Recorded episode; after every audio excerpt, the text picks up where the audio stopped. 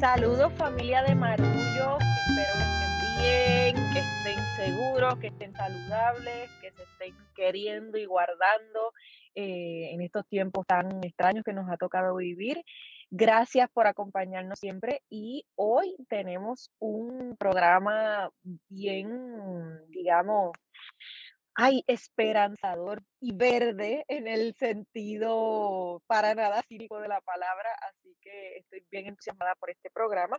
Antes de eso, quiero darle el amor y el cariño a mis cuates. Hola, Silverio. Hola, Teresa.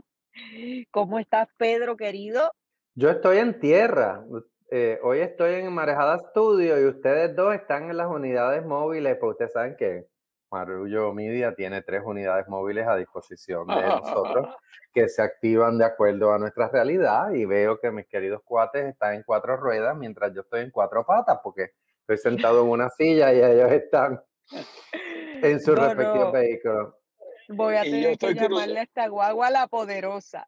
Y yo estoy cruzando el pueblo de Ponce. Digo, perdón, la ciudad, la ciudad, la ciudad. Silverio, no te metas el lío. Mira que tú con poco tienes. Muy bien. Bueno, pues qué lindo, qué lindo saber que están bien y qué lindo escucharles. Yo estuve cerca de Ponce la semana pasada y de ahí está la, la, la raíz y la matriz de este episodio, porque la semana pasada tuve la alegría de visitar adjuntas para presentar este libro, Ciencia para la Insurgencia, del doctor Arturo Mazol de Ya. Eh, conocido amigo, el líder comunitario con una obra aprobada y, y, maravillosa desde la organización Casa Pueblo. Y estuve por allá presentando el libro y hablamos de tantas cosas que definitivamente pensé, es que esta conversación hay que expandirla y por todas las vías posibles y que mejor que, traerlo aquí de nuevo. Él estuvo con nosotros en Ciencia para la Insurgencia, la serie que hicimos eh, con la Fundación Puertorriqueña eh, de las Humanidades, pero eh, hay tanto que hablar con la gente que ama a nuestro país y trabaja por él, así que bienvenido Arturo, gracias por estar con nosotros.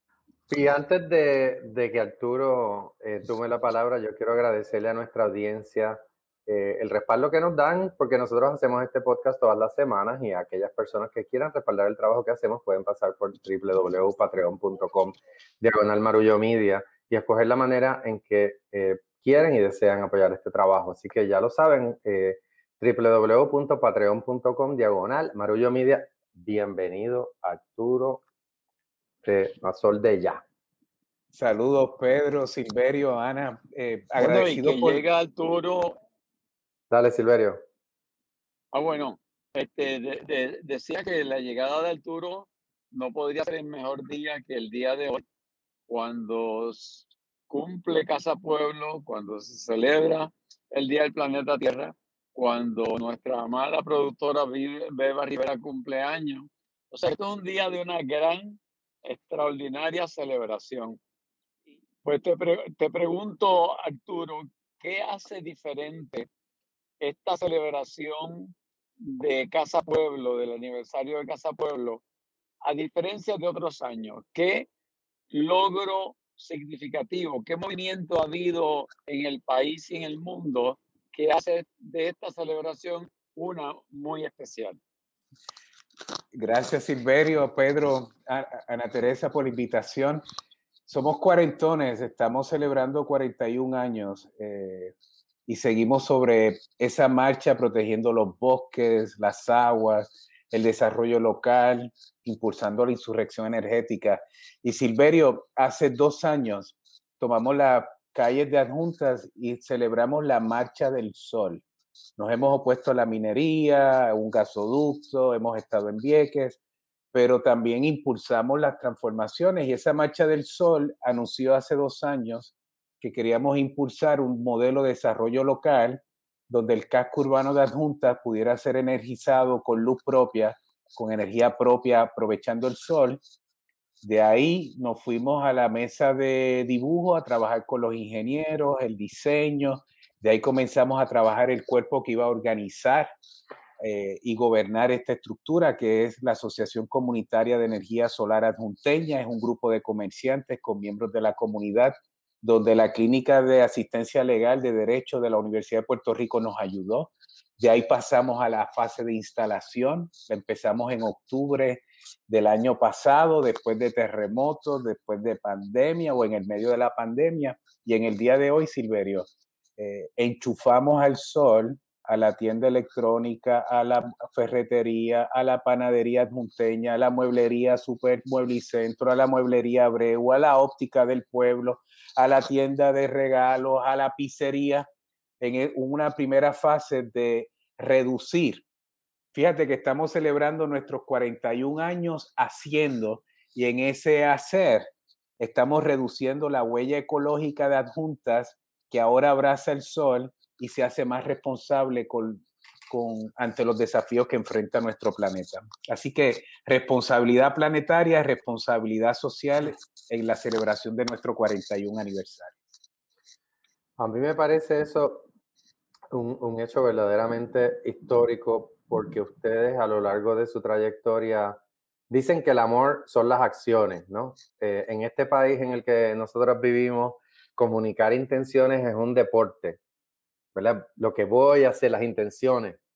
Sin embargo, con esto ustedes responden diciendo, ¿verdad? Como tú bien acabas de, explicar, esta fue nuestra propuesta antes, estas son nuestras acciones concretas.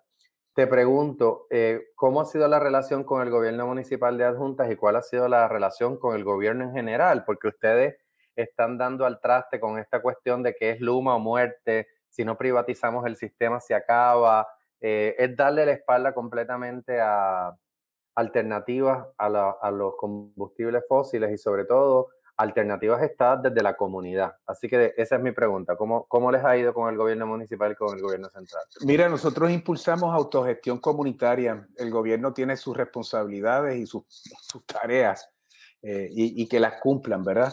En el caso del tema energético, no es simplemente para sustituir a la Autoridad de Energía Eléctrica, nosotros estamos hablando de un modelo de desarrollo local, de adaptación climática, de democratizar el tema energético, de abordar el tema de la pobreza en la medida en que la gente produce su propia energía, entonces la riqueza en lugar de irse al carbón, gas y petróleo, se queda en esa familia, esas familias entonces pueden atender otras necesidades. E, e, es, un concepto completamente diferente a, cómo se aborda la energía con un modelo centralizado y de dependencia, un modelo obsoleto. Nosotros estamos impulsando pues la independencia energética del país, que podamos producir energía propia y desarrollo propio. La relación con, el gobierno, pues eh, a veces funciona, a veces no, con la autoridad. Parecería que sorprendentemente ha sido adversarial desde que tuvimos que enfrentar un gasoducto que querían atravesar la cordillera central. Y es como un poco bochornoso que la Autoridad de Energía Eléctrica no pueda pensar en otros modelos alternos y acercarse a la comunidad.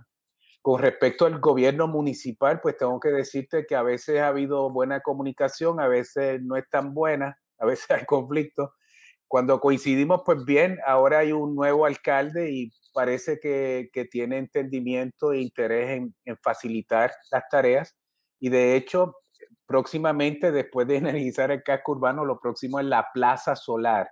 La plaza se va a iluminar con luz, con luz propia, luz solar.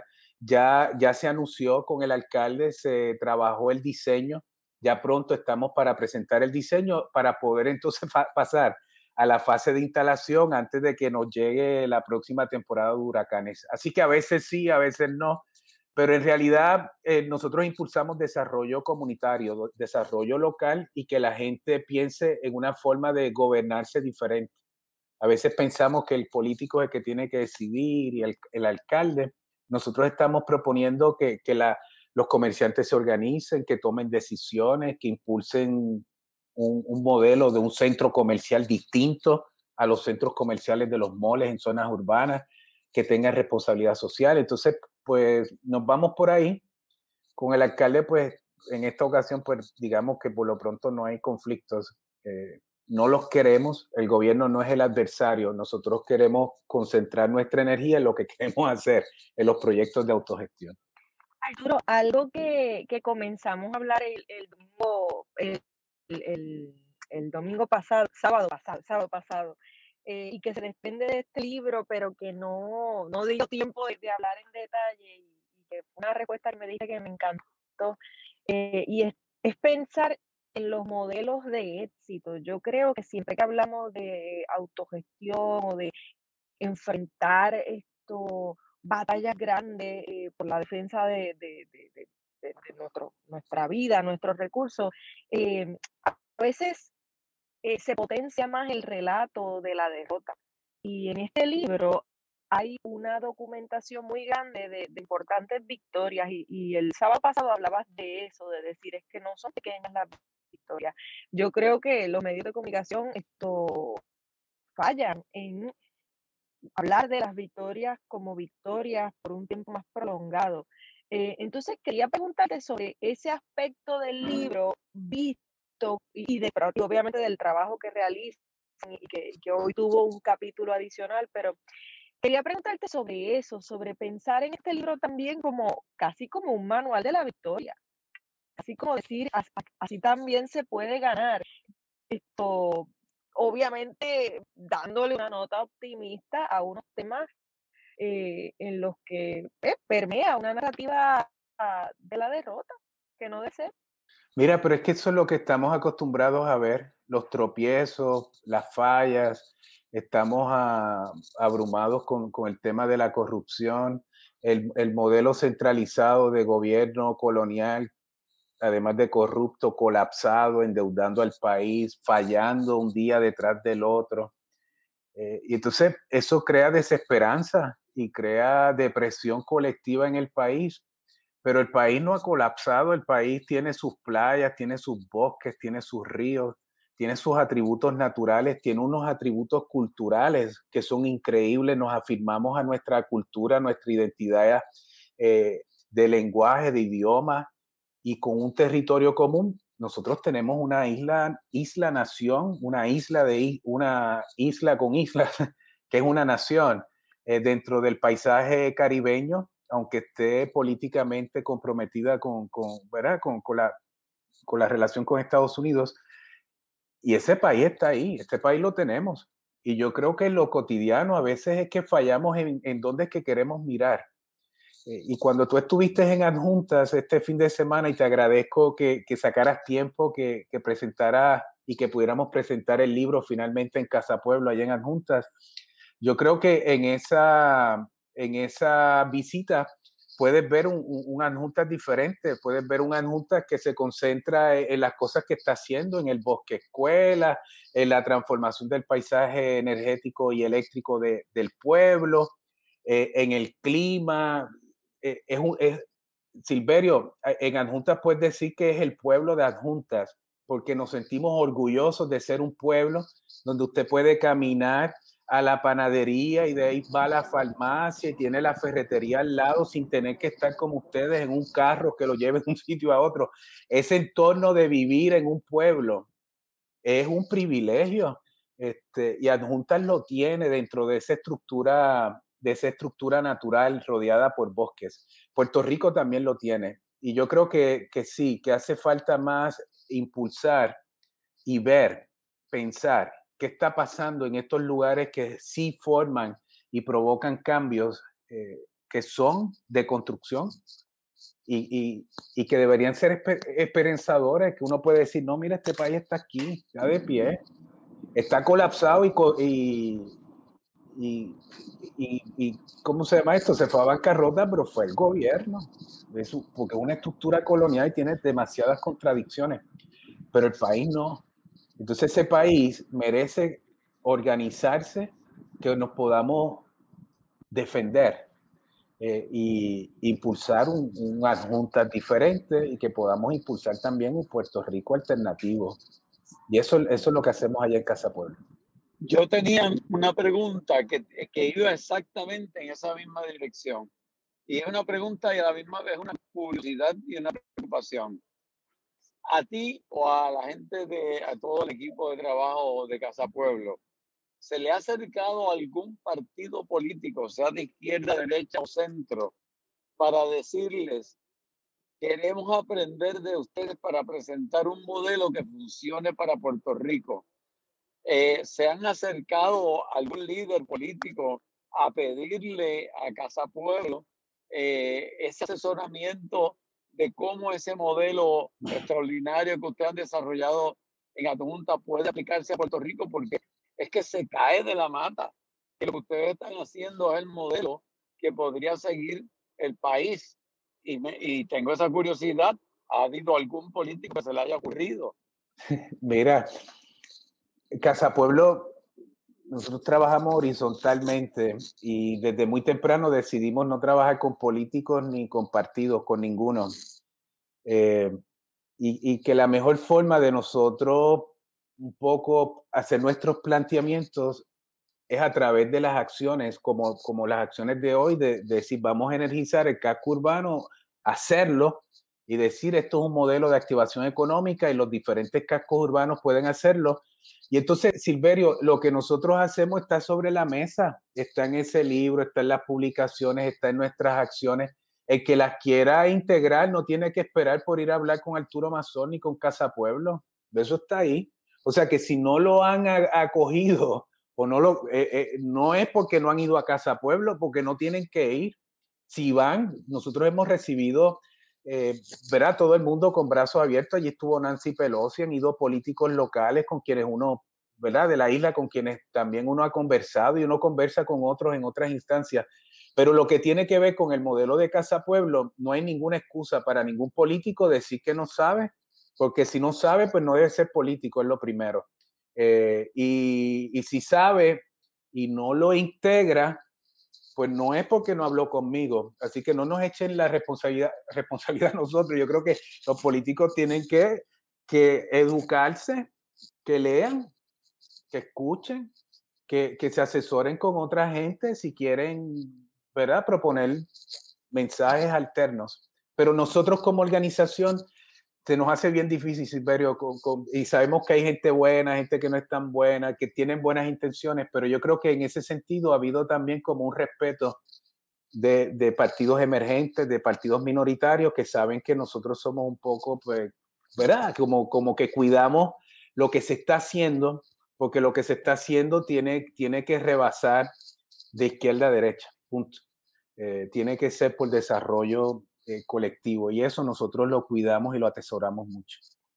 Dime, ¿verdad? Para ti que estás encabezando esta iniciativa que está tan vinculada a tus lazos familiares, eh, ¿cómo te sientes de, de ser tú, ¿verdad? En, en, calidad de director ejecutivo, pero también hijo de los fundadores, ¿cómo te sientes de ver este día, eh, de, este día donde se toma un paso que es tan dramático, en el sentido del, del, poder simbólico que tiene. ¿Cómo te sientes tú que lo viste, lo tienes que haber visto de chiquito y aquí ahora ya, eh, ¿verdad? Estamos contando canas, así que me interesa saber cómo lo ves. No, yo, yo he crecido ahí este, y ese acompañamiento está, mis papás están ahí, es como, como una continuidad. Aquí se habla mucho a veces de relevo generacional y esas cosas, pero pero no, aquí hay un acompañamiento generacional y, ahora están los nietos y las nietas y llegan otros, más los nietos y los hijos de otros, entonces como que los cruces familiares es parte de, esa, de esos ingredientes de Casa Pueblo. Así que eh, eh, he visto escenarios donde yo pensé jamás, te puedo decir tres instancias donde yo pensé cuando empezamos la lucha de Casa Pueblo en los 80 que yo jamás vería una resolución una es que yo pensaba que las minas no las íbamos a parar. yo dije, va, eso va a ser una lucha eterna. Lo otro que yo pensé que iba a ser una lucha eterna era que la Marina de Guerra iba a estar en Vieques a eternidad. Eh, la consigna nuestra era en Vieques la Marina, en adjuntas son las minas. Eh, organízate, enfrentemos. Y yo pensé que también a los presos políticos que los conocí, los visité desde muy chiquitos, este, desde el 81 conocimos a Lucy y Alicia Rodríguez. Yo pensaba que no las iba a poder recibir en Casa Pueblo. Eh, y, y esa, eso para mí, haber derrotado las minas, recibir a los presos políticos en Casa Pueblo, ver la Marina salir, derrotar, e, eso nos dio confianza en derrotar la Marina y entonces, eh, perdón, el gasoducto del norte y de pronto, en el día de hoy, cuando entonces uno usa, usa esas energías esas energías, no para oponerse, porque pues sí, es, es, drenante, o sea, entrar en conflicto con el poder político, poder económico, poder militar, no, no, eso no se lo desea uno a nadie, porque uno no quiere consumirse ahí. es drenante, es muy fuerte, pero a la misma vez, cuando esa energía, ese conocimiento, y tú vas con tus papás, y tú vas con tu comunidad, y mis papás me ven de nene, y después uno crece, y es el nene de Tinti y Alex, y después va a la universidad, y siempre está ahí. Y, de pronto, uno de los desafíos más grandes que tiene el país, casi como la marina y las minas, es, el modelo energético. Y uno dice, espérate, ¿habrá alguna salida para salir de este atolladero y pensar en un futuro distinto y responsable ecológicamente y de pronto estamos energizando el pueblo. Ningún plan estratégico nuestro nos había puesto en, esta, en, este, en este marco de pensamiento. Eh, hemos ido caminando y la acción nos ha ido llevando, nos hace pensar, nos adaptamos, evolucionamos y llegar a, a, tengo que decirte que, que el día de hoy, que, que es hoy, pero realmente yo descorché ayer, porque ayer hicimos las pruebas. Usted, usted tiene que, ¿verdad? Eh, usted tiene que enchufar las cosas antes y asegurarse que todo funciona. Así que ya yo desde ayer sabía que todo funcionaba porque desde ayer lo conectamos eh, para asegurarse que funciona. Hay que ser responsable, ¿verdad? Y, y llegar a ese momento, tengo que decirte que, que, que primero me quito un peso bien grande porque nosotros nos propusimos una cosa bastante complicada con recursos limitados. Y, y, de pronto que en este tiempo nosotros, la ingeniería de, una, de un asunto complicadísimo, del casco urbano, de trabajar con los comerciantes, que eso no es territorio fácil, de, de pretender convertir a Junta en pueblo solar y de que tú de pronto estés enchufando el casco urbano y que pronto vas a enchufar la plaza al sol. Eh, tengo que decirte que, que, es una gran satisfacción, es como me da una gran alegría y como que me libera saber que el país y Anunta se está liberando también de los combustibles fósiles. Así que yo creo que ese movimiento ya, ya está ahí. Hay unas amenazas con Luma, el gobierno quiere el mismo modelo centralizado, es desigual los recursos que tiene el Estado para, para seguir insistiendo en el gas natural y ese mismo modelo dañino versus lo que es la gestión comunitaria, pero no, no la van a poder detener.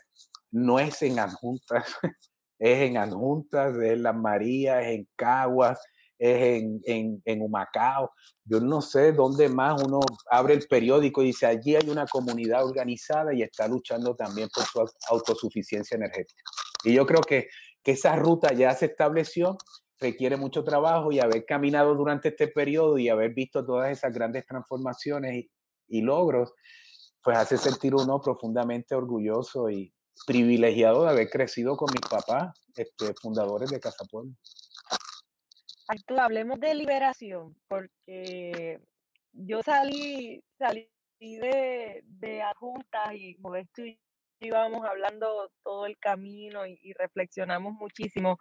Eh, acerca de, del, del, proceso descolonizador. De hecho, tuve el honor hermoso de, de hablar con Alexis, con Alexis Mazol, con, tu padre allí un rato, y él me decía que le interesaba mucho el tema de, la descolonización como un proceso colectivo, pero íntimo también.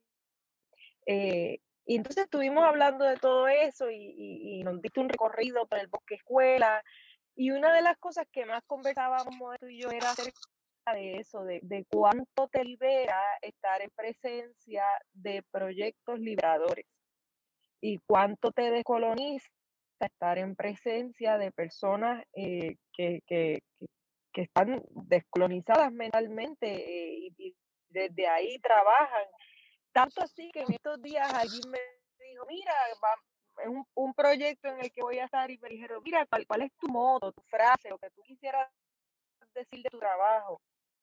Y por fin me vino esa frase a la mente gracias a, a esa visita juntas y dije, caramba, era esto. Llevo esto toda la vida, pero no lo, no lo había podido apalabrar. La frase que le envié fue, escribo para descolonizarme, porque en ese proceso de escribir hay un intento de, de, de, de liberarse uno también de, de, unos constructos, de una crianza, de unas experiencias eh, y, y, de una forma de vida y una, y una condición colonial que nos arropa a todos. Pero dejando esa reflexión de lado, quería preguntarte sobre eso, sobre el poder descolonizador de una apuesta como la de ustedes y cómo tú has observado la gente con quienes has trabajado eh, sus propios procesos descolonizadores. Eh, cuando, cuando un comerciante empieza a, aceptar una propuesta como esta de salirse de la red, algo ocurre ahí en ese espíritu, en esa mente, en esa persona. Eh, ¿Cómo lo ves? ¿Cómo lo vives? Sí. Mira, yo creo que esa es una de las cosas más alegres, el, el uno poder buscar y tratar de construir sus propias libertades y a pesar de que, de que hay una relación política donde el país está preso de esas circunstancias, eh, tratar de, con el conocimiento, poniéndole corazón, tratando de hacer una interpretación de lo que hay, pero abordando el tema central de las dependencias. Yo creo que la misión de Casa Pueblo es romper las dependencias a través de la autosuficiencia y por eso operamos con Café Madre Isla, producimos nuestra propia economía y tenemos nuestra radio y nuestra escuela y, y, operamos con un pequeño sistema de energía solar primero, después lo mejoramos y cuando entonces uno empieza a caminar con sus propios pies, te das cuenta de que de que eres libre a la misma vez, o sea, estás preso de una circunstancia, pero en la escala comunitaria tú puedes autodeterminarte y tú puedes comenzar a impulsar un modelo de autodescolonización que es fundamental porque aquí la discusión del coloniaje es como en el tema del derecho. No, no, hay esta relación y está el derecho a la autodeterminación y hay que descolonizar a Puerto Rico. Y hay esta noción de que si hacemos un plebiscito y la gente vota por una cosa, por la otra, de pronto después del plebiscito terminamos descolonizados. Y eso no es, eso no es, eso no es cierto. Uno tiene que descolonizarse los hechos. Y uno se descoloniza los hechos, por ejemplo, que esta es la propuesta a Nancy Pelosi, al gobierno de Estados Unidos, a los políticos locales, Silverio, es construyamos un modelo de autosuficiencia energética, construyamos en esta coyuntura un, un, escenario donde podamos producir nuestra propia energía con los recursos que contamos y que, y que la energía como la capacidad para hacer trabajo, que esa capacidad para que Puerto Rico haga sus diferentes actividades productivas sea base de los recursos endógenos. Nos decíamos que éramos chiquitos, que no teníamos recursos naturales, que no podíamos autodeterminarnos, que no teníamos petróleo, ni gas, ni carbón, pero ahora ¿quién necesita eso? Y entonces, una forma, una vez usted produce su propia energía, es un ejemplo de esas muchas prácticas que tiene Casa Pueblo, de cómo usted empieza a autogobernarse. Ah, mira, está nublado, tengo que ser juicioso con el uso de la energía, este, o tengo un excedente, o, tengo una demanda mayor. Eh, es decir, cuando usted produce su propia energía, la va a tener que gobernar y usted no la va a derrochar, usted no la va a perder ni la va a desperdiciar porque usted la está produciendo. Y en la medida que usted rompió ese modelo de dependencia, entra en un estado de conciencia de autogobierno y cuando usted está haciendo eso, eh, en la práctica te está descolonizando porque Puerto Rico es una colonia, pero si tú miras en Latinoamérica, en muchos países en el tema energético están más colonizados que Puerto Rico también. Entonces, el ejercicio de descolonizarse eh, requiere el poderse uno autogobernar. Y entonces, eso es lo que tratamos de impulsar en, en Casa Pueblo. Y yo creo que, que no sé si somos ingenuos o qué, pero no lo creemos y, porque pensamos que somos libres dentro de nuestras acciones, obedeciendo a nuestra conciencia y con los actos como hoy de conectar los, los comercios, nos sentimos felices como que esa es la ruta, esta es una ruta de cambio real, no una ruta de cambio teórica o posible, no, no, esta es la que estamos haciendo. Y ahí pues entonces el, el tema de, de auto descolonizarse. Necesitamos más ejemplos, necesitamos más escenarios donde el país se pueda autodescolonizar, quitarse eso de, de la cabeza y entonces pensar en un país alternativo y entonces abordar, si Puerto Rico pudiera producir su propia energía, Puerto Rico pudiera tener opciones. Mira, Hawái, que es un estado, está persiguiendo independencia energética eh, eh, California, Vermont, Nueva York, están haciendo lo mismo, quieren fuentes de energía renovables. sí que aquellos que quieran ser estadistas pueden pensar, mira, necesitamos producir nuestra propia energía para poder estar en una mejor situación y, y, aquellos que piensan que debemos ser una república pudieran pensar, mira, Costa Rica produce su propia energía y es un país viable, próspero. Bueno, pues entonces tenemos que producir nuestra propia energía independientemente si vamos para la izquierda o para la derecha nos quedamos donde estamos, pero, pero hay que, hay, algo hay que hacer. Y, y creo que ese tema de, de, de sentirnos libres en términos de lo que estamos haciendo, pues, pues como vivir la felicidad, lo que decía don Juan Antonio Correger, que era la felicidad está en la lucha, en luchar.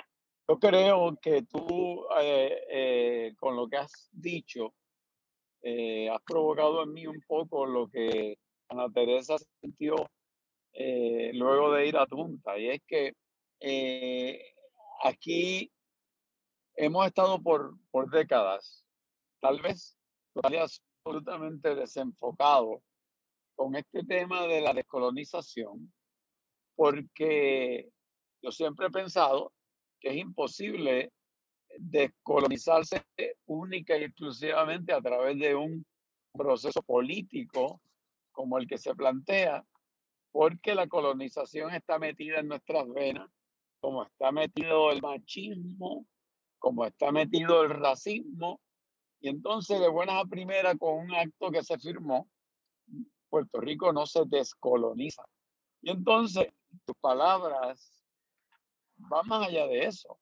Palabras también van a los que hemos planteado la descolonización desde la independencia y desde procesos políticos, que también hemos creído que logramos ese proceso político y se descolonizó el país. Y de pronto lo que tú planteas, y es algo que yo visceralmente sospechaba, y es que hay que plantear estos asuntos desde una perspectiva para que la gente crea viendo, para que la gente crea en la acción.